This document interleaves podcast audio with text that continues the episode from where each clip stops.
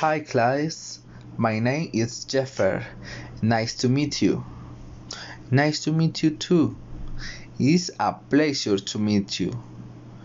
It's a pleasure to meet you too.